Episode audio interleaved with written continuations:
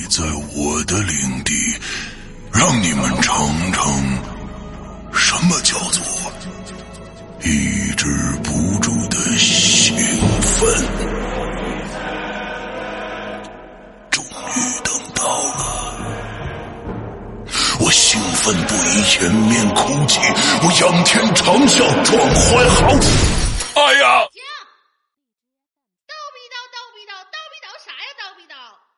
是鬼影安卓 APP 要上线了吗？至于吗你？没错，日盼夜盼的鬼影安卓 APP 终于要上线啦！全新界面设计，全新会员分类管理模式，全新施阳曼尼购买系统，全新自定义听单功能，让你全情投入到鬼影人间为你营造的全新氛围中去。你喜欢惊悚刺激吗？你喜欢烧脑悬疑吗？你喜欢主播的私密聊天吗？你喜欢鬼友的灵异经历吗？那就赶紧来下载吧！二零一九年二月五日大年初一，鬼影人间安卓 APP 正式上线。百度应用市场、腾讯应用宝、三六零手机助手、小米应用商店等主流应用商城搜索“鬼影人间”或关注“鬼影人间”新浪微博置顶，扫描二维码即可下载哦。二零一九，让我们听点好听的故事吧。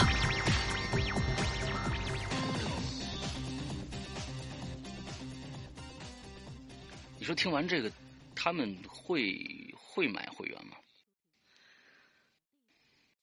会笑吧？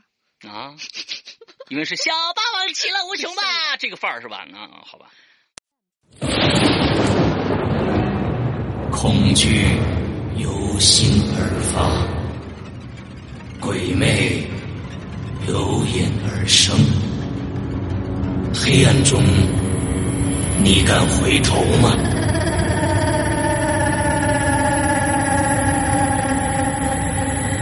现在你收听到的是《鬼影人间》。二零一九年《鬼影人间》七周年跨夜直播之《冤死者》，作者庄琴，由刘诗阳播讲。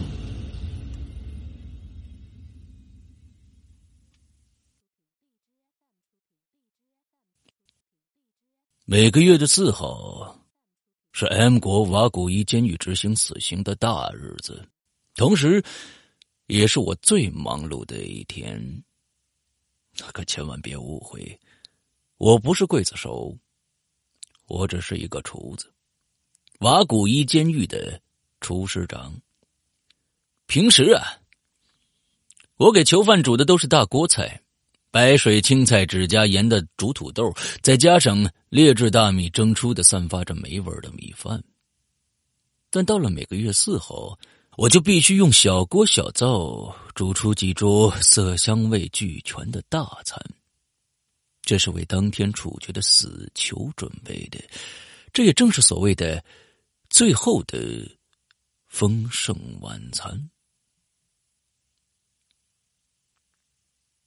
这死刑啊，通常是在四号的深夜，十一点五十九分准时执行。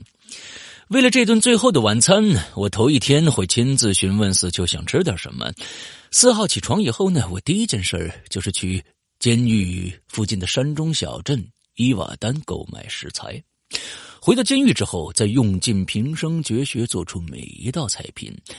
而我是一个自认为很有人文精神的厨师。在每次最后晚餐中，我还会附送一道自己独创的菜品给死囚，而事实上，这道菜品才是我最关心的事儿，因为这道菜会为我带来一笔不菲的意外之财。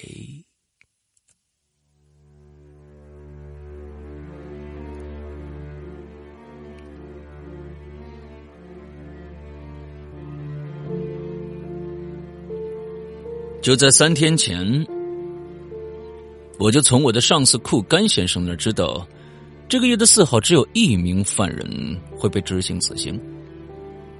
这个名叫杰森的人，因为谋杀重罪而被判了死刑。尽管杰森是一个十恶不赦的杀人犯，但我还是要为他做出一桌特别的最后晚餐，毕竟这是我的工作嘛。为了制定菜单，我昨天特意去死囚的地牢见了杰森一面。狱卒艾肯为我打开铁门以后，我看到牢笼中的杰森瘫坐在破旧的草席上，两眼呆滞的望着我，一条黑棉絮裹在他的上半身。杰森很瘦，几乎皮包骨头，蜡黄的脸上一对眼珠暗淡无色。在铁栏杆外啊，我就问杰森先生啊。嗨，你想吃点什么呀？冷不防的，对方的身体剧烈抖动了一下，他吃力的张开嘴，却只发出了咿咿呀呀的声音。狱卒艾肯笑起来了。艾肯也是一个骨瘦如柴的家伙，他对我说：“艾肯厨师，这家伙是个哑巴，根本说不了话的。”哦。这可真是意外了。我接着对杰森说：“既然你不能说话，就把想吃的菜写在纸上吧。”听完我的话，杰森的脸上露出苦笑，他从棉絮里伸出胳膊朝我晃了一晃，我顿时惊呆了。他的两只手掌都被齐腕斩断，只剩半截断腕，是触目惊心的。他是没法写字的，那我只好说：“那我就只能随便给你做点菜了。你放心，每样菜都会很美味的，保证你挺圆了肚子去见阎罗王。”尽管杰森没说话。但他的脸上还是露出了感激的神情。艾肯拍了拍我的肩膀，说：“肯特厨师，你可真是个好人呐！”我羞涩的一笑：“呵，日行一善，快乐之本嘛。”说这话的同时，我伸出手将一只信封塞进了艾肯的衣兜里，信封里。放着一张十元美钞，艾肯也给了我一个牛皮纸袋，这信封就是刚才我那十美金换来的。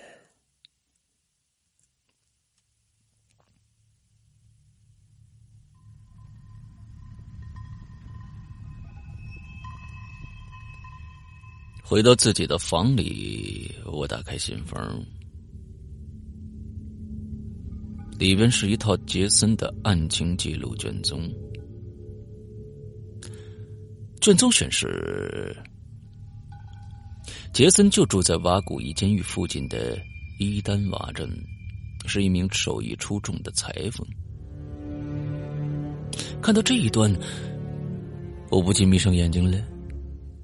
那既然是裁缝，那么他本来应该拥有着完整的双手啊。没手可缝不了衣服。尽管杰森看上去弱不禁风，但他做出的事儿可就令人发指了。他信奉一种来自于深山里的极端萨满宗教，相信通过生吃女人的心脏会得到永生。不过，他不敢将魔手伸向成年女子，她太瘦了，根本没法制服成年女子。所以呢，他将目光转向了。未成年女童，他总是借着做漂亮衣服的名义，将懵懵懂懂的女童带回他的裁缝铺里，然后趁着女童还活着的时候，抛出心脏生吃。往往他会一边吃一边看着女童慢慢咽下最后一口气，因为他平时伪装的很好。尽管镇里常有女童失踪，却从来没有人怀疑过他。那可是，久走夜路必撞鬼啊！三个月前，杰森在镇外山坡上引诱了一个九岁女童回到裁缝铺里。当他拿出匕首准备刺向女童的时候，那女童突然挣扎了一下，接着浑身猛烈颤抖起来。片刻之后，女童竟然倒在地上停止了呼吸。事后杰森才知道，这个女童身患先天性心脏病，一遇强烈刺激就会发病。这让杰森很生气呀！按照那极端宗教的教义，他必须在女童活着的时候取出心脏吃的，而现在女童已经死了，心脏再也起不到练功的作用了。所以，杰森必须解决面前这具同事。他考虑了很久。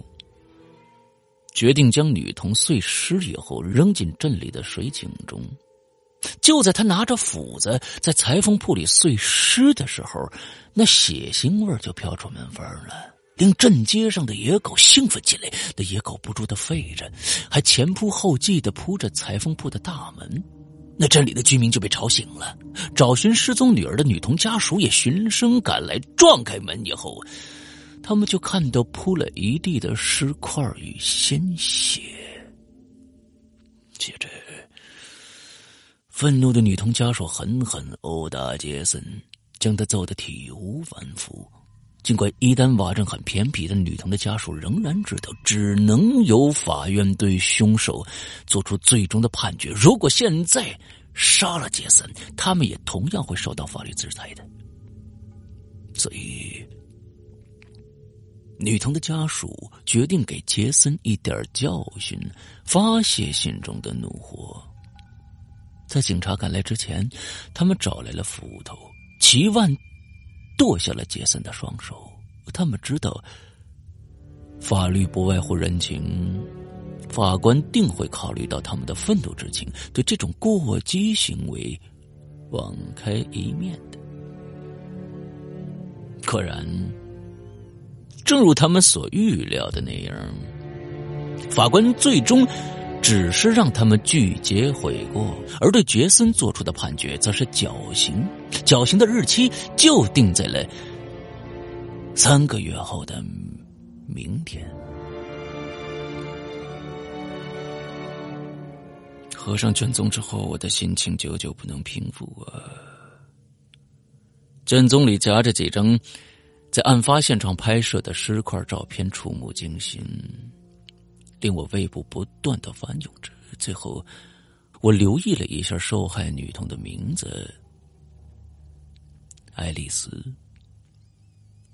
她父亲名叫卡顿。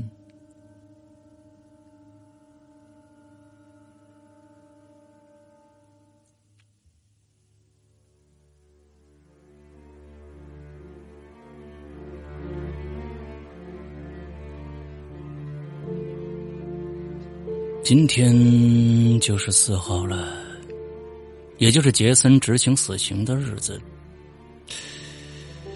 起床以后，在瓦古伊监狱的财务处领取了一张支票，我就走出了监狱大门，向伊丹瓦镇走去。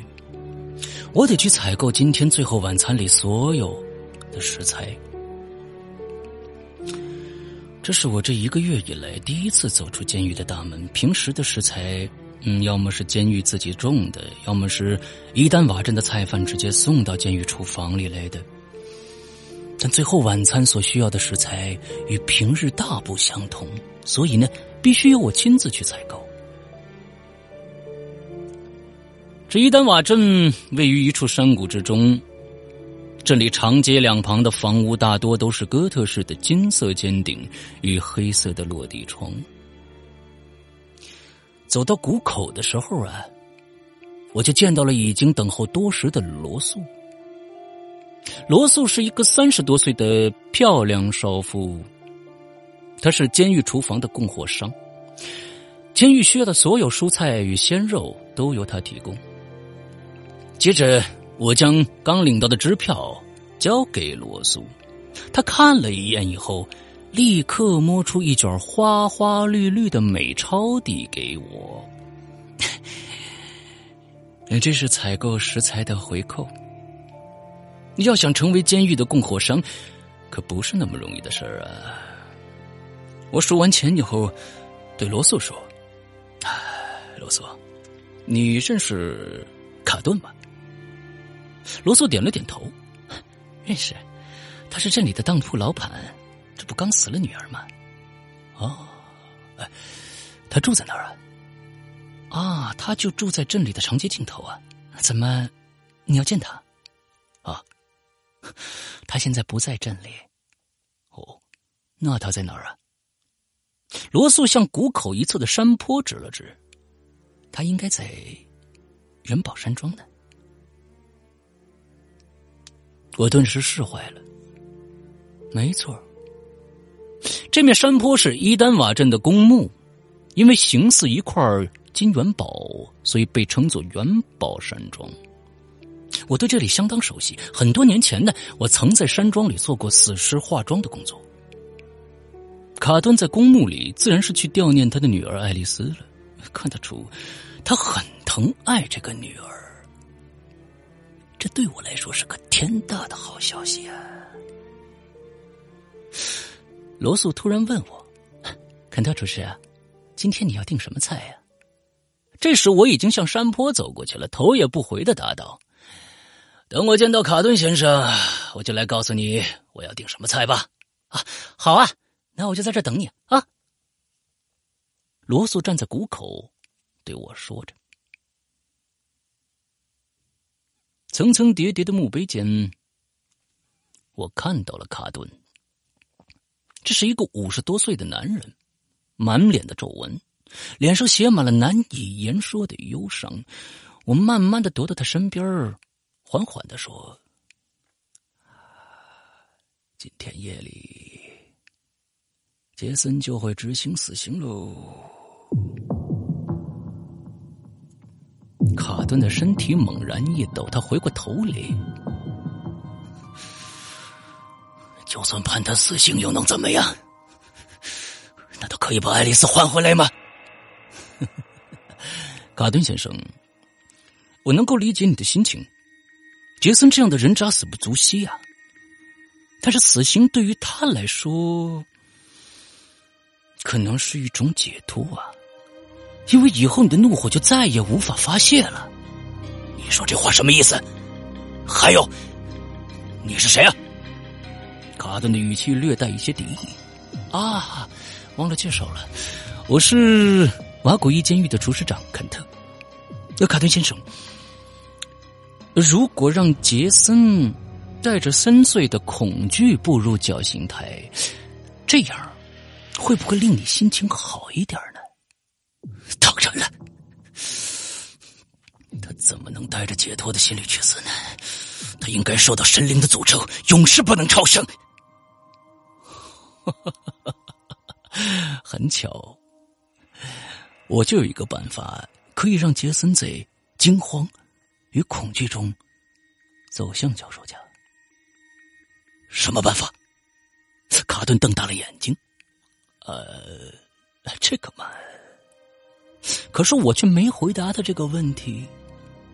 我的沉默似乎令他明白了点什么，他连忙对我说：“昆特先生，如果你真的能让杰森陷入恐惧绝望之中，我可以给你一定的报酬。”很好，这正是我所需要达到的目的。接着，我从衣兜里取出手机，调出了一小段以前录制好的视频短片，展示给卡顿看。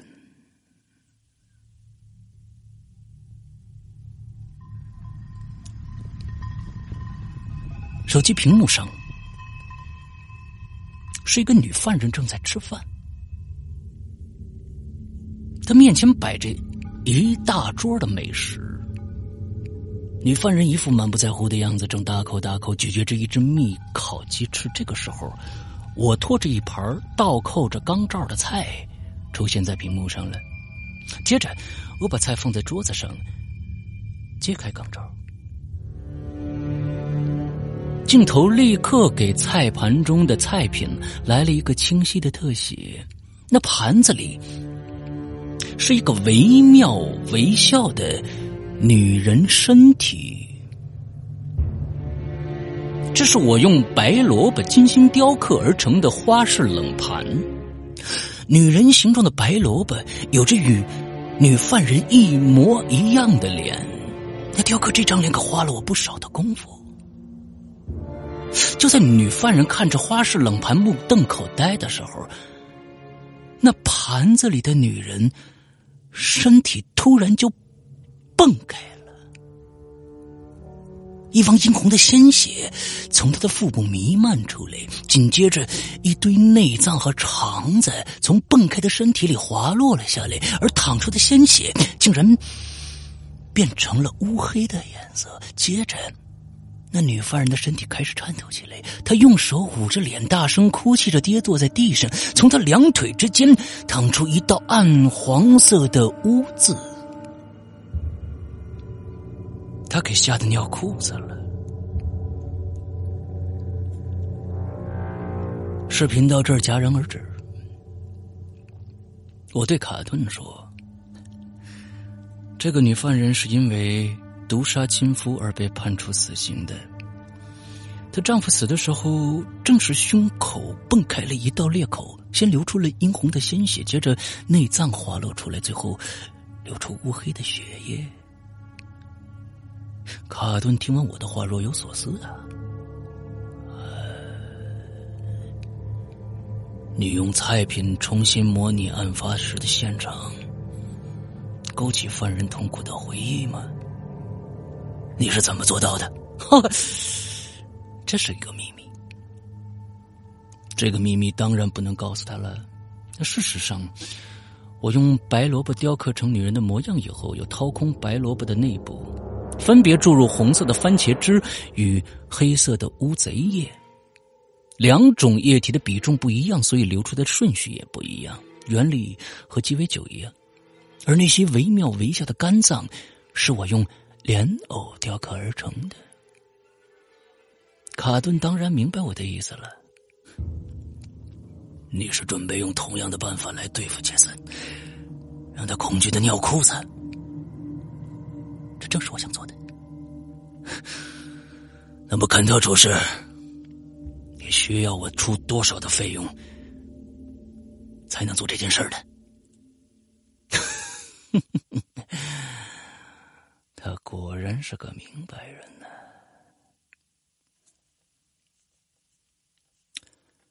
离开元宝山庄的时候，我的衣兜里多了两百美元。我的服务将会非常的周到，不仅要做出一道独创的菜品，还要把杰森被吓得屁滚尿流的镜头拍摄下来，录制成光盘，送给卡顿先生，留作永久纪念。我在伊丹瓦镇的谷口见到了仍然等候我的罗素，我对他说：“啊，罗素啊，麻烦你帮我准备蘑菇、鸡腿、土豆、鸡、番茄汁。啊，对了，我还需要大量的泥鳅和面粉。”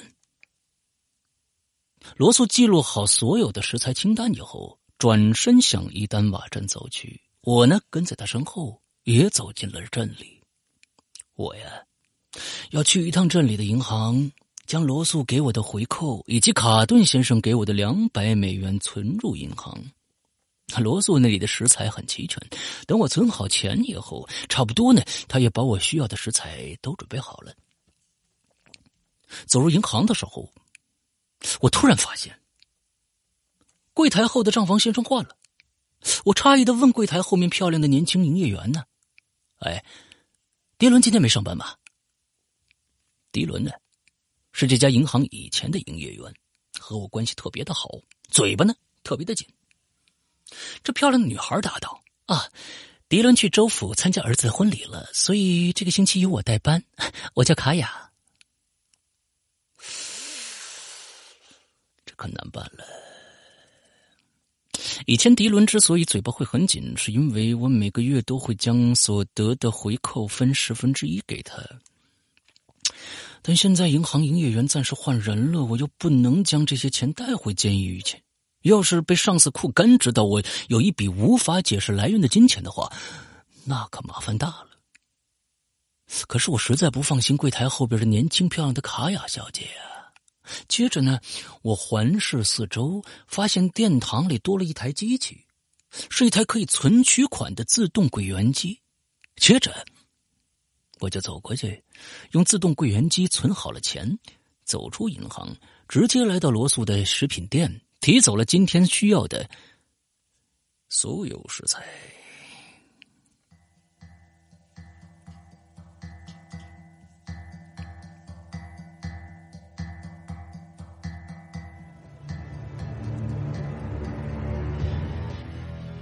回到瓦古伊监狱的厨房的时候，我看到狱卒艾肯坐在酒柜前，正大口喝着啤酒。我朝他看了一眼，说：“ 艾肯，多喝点啊。”然后呢，我快步走到煤气灶前，只用了短短半个小时，我就做好了黑椒牛排、咖喱土豆鸡、秘制烤鸡腿、德式烩牛肉，外加一盆培根奶油蘑菇汤，都是原汁原味的。正宗西餐，现在该做那道特别的自创菜品了。我用白萝卜雕刻出了一个人体的形状，然后再切割成碎块，在碎块的边缘糊一层鲜红的番茄汁。接着，我捉出一只活泥鳅，浸泡在酒里。只过了几分钟。那泥鳅便醉得沉的往底一动不动了。我又把切碎的白萝卜块拼接在一起，重新组合成人体的模样，擦镜面上的番茄汁，再把醉得不能动弹的泥鳅塞进白萝卜中。我在白萝卜旁堆了一层碎冰块，最后我将一些绿色的蔬菜叶子覆盖在萝卜上。乍一看，只会以为这是一盘清炒蔬菜，根本看不到。蔬菜下边藏着的白萝卜做成的人体模型，这盘菜还没做完呢，我还要再勾兑一小碗热气腾腾的薄芡汁。我的构思是，我会当着杰森的面儿将热芡汁淋在蔬菜上，热芡汁呢会刺激白萝卜里的那只活泥鳅，令它从酒醉当中清醒过来。清醒后。这泥鳅就会扭动身体，这样就可以让那雕成人体碎块的白萝卜同时活动起来，就像苏醒以后被分尸的效果一样。而那个萝卜人的面孔被我雕刻成了爱丽丝的模样。如果我是杰森，吃到这盘菜的时候，突然看到自己杀死的小女孩突然出现在菜盘当中，而且还像活人一样扭动着，碎成一块一块你绝对会吓得屁滚尿流的。可惜呀，我并不是杰森，所以我并不能肯定这盘菜真的可以让他屁滚尿流。他毕竟是一个冷血无情的变态杀手嘛，谁能保证他看到一盘奇怪的菜品就会吓成那个样子呢？所以，其实这盘菜。不是给他准备的。